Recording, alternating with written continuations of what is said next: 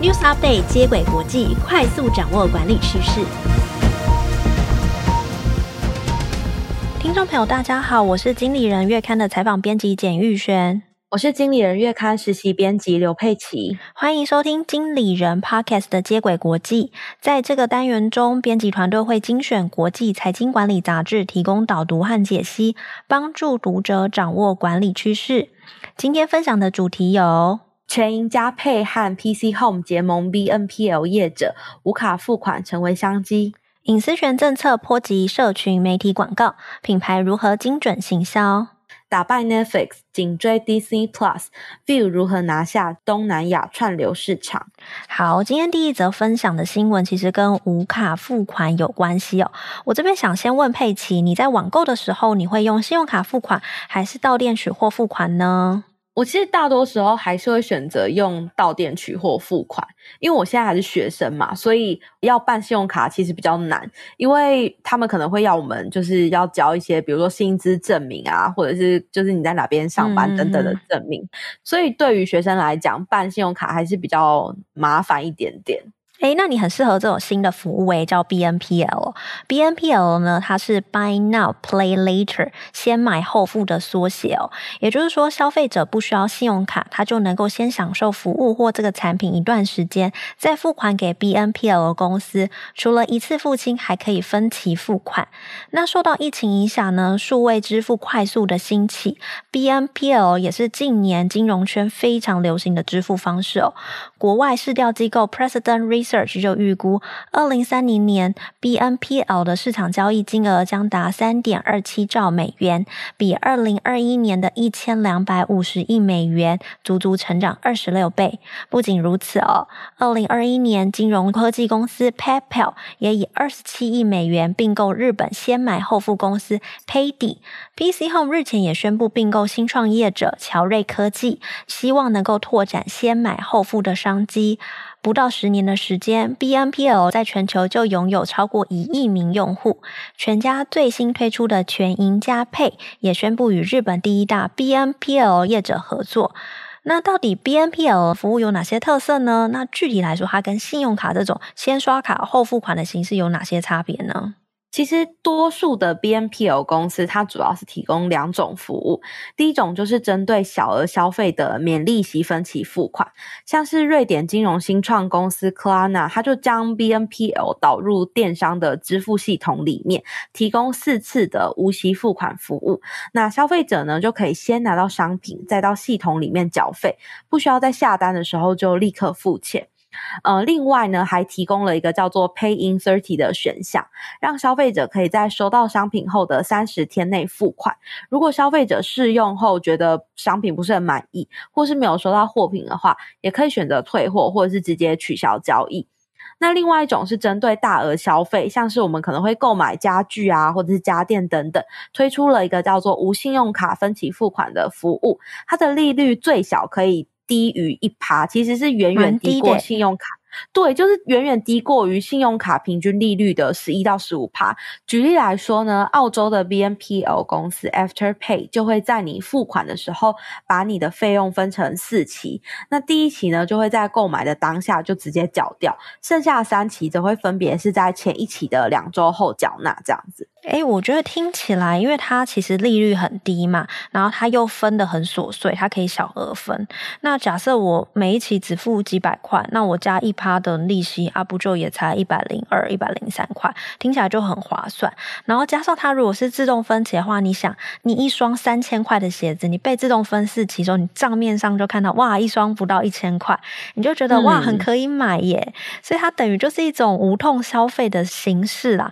然后加上你又不用办。办信用卡，所以 BNPL 这种方法就很受到呃年轻消费世代的喜欢。根据 Face Company 报道，三十岁以下的用户呢，占各个业者大概四到六成不等。那消费者使用 BNPL 时，也愿意花更多钱呢。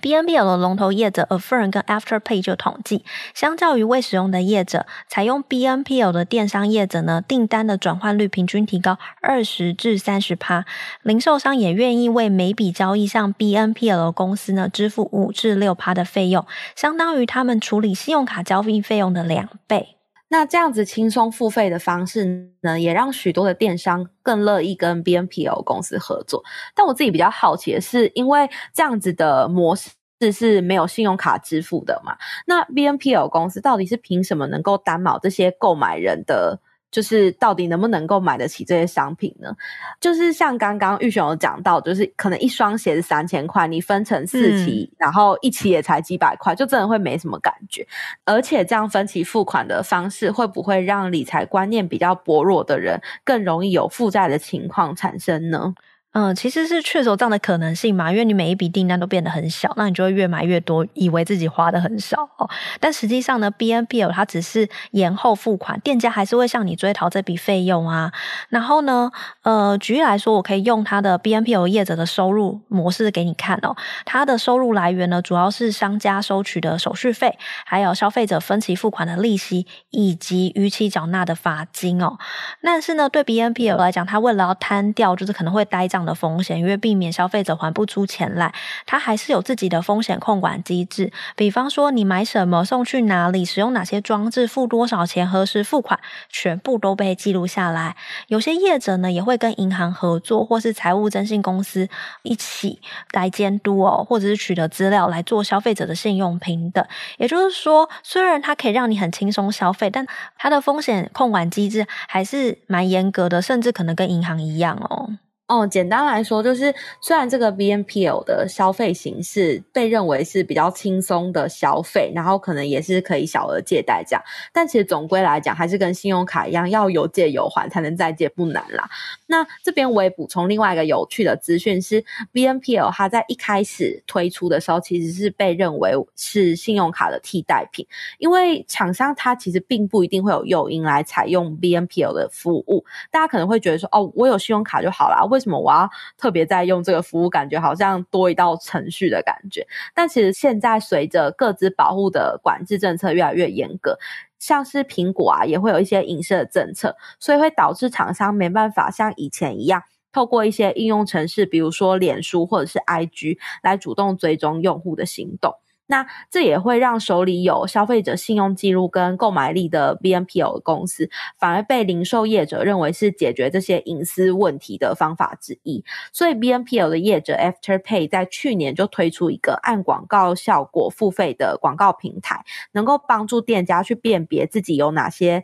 呃商品是卖的比较不好，然后进而去改善。嗯，也就是说，其实 BNPL 它就变相成为一个收集消费者购买习惯的角色嘛。因为过去呢，在有 cookie 的时候呢，我们就会想要怎么下广告，我们就去参照 Google 啊、脸书啊、IG 等资料。可是随着隐私权的政策变得严格的时候，收集这些消费者使用习惯的资料就变得比较困难了。我们也没办法针对一群消费者去投放适合的广告。但现在的思考就会变成说，消费者要买一样东西，无论如何都会经过这个付钱这个手续。那如果有无卡付款的服务，就会它会吸引很多消费者采用。那消费者一多，我就可以收集到这些购买习惯呐，或是喜好的商品啊，或是 A 和 B 捆绑的商品类型啊，然后进而做行销和推广。所以想卖产品的商家就可以跟 BNPL 公司合作，进而知道如何去改善自家的销售模式。那接续这则新闻呢，我们就可以发现到，像是 Google 或者是苹果这些科技巨头公司，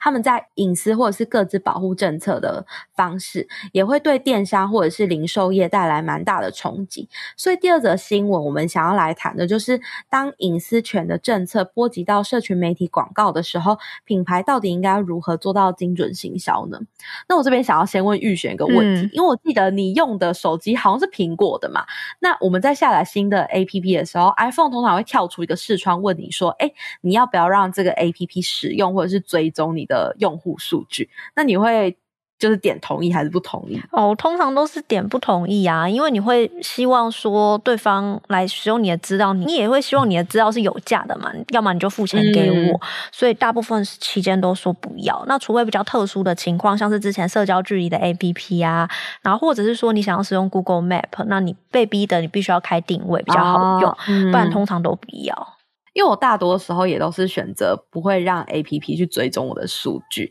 然后根据市调分析机构 Flurry 的调查，他就发现这项功能推出后，仅有不到六趴的用户会同意让 APP 追踪自己的使用数据。那这虽然对于用户本身或者是一些隐私权的倡议者来讲是一个福利，但这也对 APP 的开发人员或者是会在 FB、IG 等社群媒体上面投放广告的行销人员来讲，其实是蛮不力的。因为当我们用户的数据收集越来越困难的时候呢，也会使得行销的成本连带增加。像二零二一年，社群媒体上面每千次广告曝光所需要的成本，其实是较前年同期还增长了四十一趴。那遇到这种情况，我们到底应该要怎么做呢？嗯，就是遇到这个行销成本你要增加，那我要怎么去精准投放广告吸引客户的话，根据美国商管杂志 Inc 的报道，创投专家呢就提供两招可以减缓冲击哦。第一个就是用 email 来拉拢回头客，例如可以从既有的会员资料中呢发送一封互动性高的 email，像是你是不是需要回购上次买的什么什么东西呢？或是你的购物车还有什么什么，请尽速结账哦。给一阵子没上门的老顾客。那洗发精品牌呢，Function of Beauty 呢，在寄信给六个月内没有进行第二次消费的客户后，该品牌的回头客的业绩呢就增加了二十三趴。第二种方法呢，就是与定位相似的品牌联名，拓展新客源，例如以青少女。为主力的客群染发剂品牌 Hally Hair 就和 Pixar 的新动画电影《青春养成记》合作，推出呢女主角发色相同同款的联名发剂，来吸引青少女购买。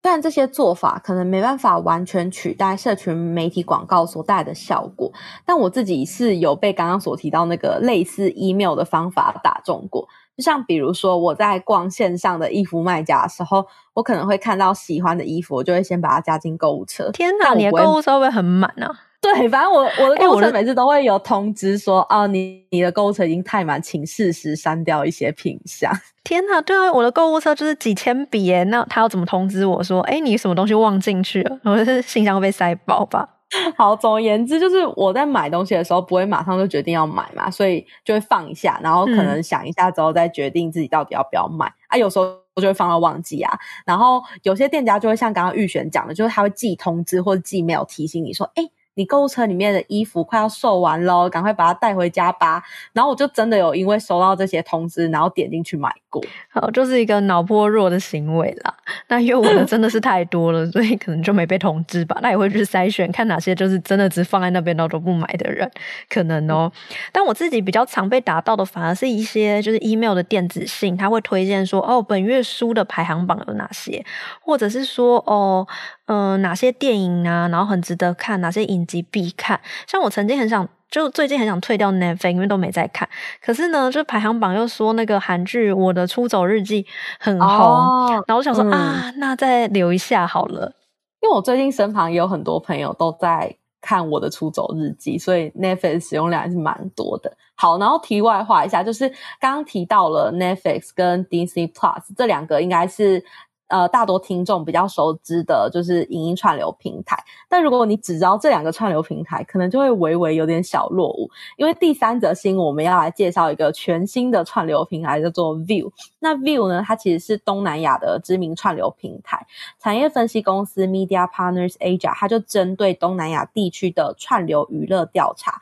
以二零二一年东南亚与香港地区的用户数来讲。拥有七百二十万订户的 DC Plus 是位居第一，然后刚刚所提到这个香港串流平台 View 呢，它其实有七百多万的。会员甚至是超越 Netflix，只有六百八十万，拿下第二名。哇，我这个 View 的那个呃简称呃三个字叫做 VIU 啦，我是完全没听过啦，但它听起来超厉害的，因为它在东南亚跟香港地区，它等于是就是三巨头之一耶。它其实差 Disney Plus 第一名的七百二，其实也才差二十万个会员。那跟 Netflix 其实它也是领先差不多二十万左右，可是他们就等于三巨头。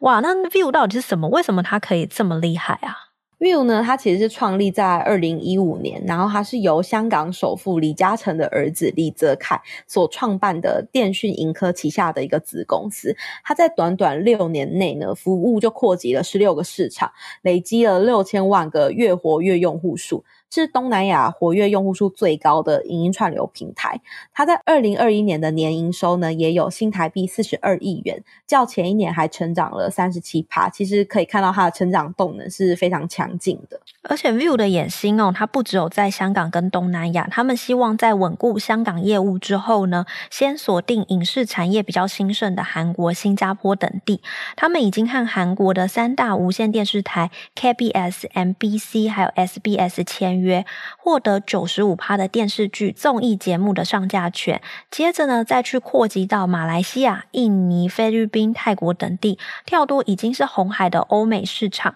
聚焦在开发中的蓝海市场。我觉得 View 还有一个蛮特别的地方是，它没有和 Netflix 或者是 Disney Plus 一样是用全订阅制。而是提供一些免费但有含广告的内容，或者是纯订阅的内容。那这样子其实是比较符合亚洲消费者的付费习惯。也就是说，他们会先用免费来吸引大家使用，然后再用内容来留住用户。我自己其实还蛮同意这种做法。然后原因是因为我最近刚好在用 Line TV 追一档选秀节目。诶，干嘛不敢讲？不会是那个男团的选秀原子少年吧？来来，你说你是哪颗星球的？好，我我自己是比较 pick，就是土星的，尤其是里面的幻君这样。哦，哎，别不要借此宣传好不好？然后你是喜欢舞蹈担当的土星，我自己是喜欢饶舌担当的天王星啦。好，哎。听众朋友，如果听不懂没关系哦，就是我很建议大家去使用 Line TV，然后 Line TV 呢，你可以试着去看一下这个《原子少年》这档节目。天哪，他们要给我夜配钱哦！然后就是呢，因为 Line TV 的形式跟 View 很像，它就是先给你免费的优质的内容，然后让你看，而且它通常会同步的最新的播出。像《原子少年》的首播就是在 Line TV 上，然后呢，嗯、但是会穿插一些广告这样子，然后留住客户。那其实像这种方式，其实。也跟，因为我之前有访全明星运动会的那个好看娱乐，他们有说，其实像这种方式啊，对于宣传效果是很有帮助的。因为其实使用这种 Line TV 或者是这种影视平台的年龄层会比较年轻，所以当我想要推广一个年龄层比较年轻的，比如说不管是原子少年啊，或者是之前的大嘻哈时代，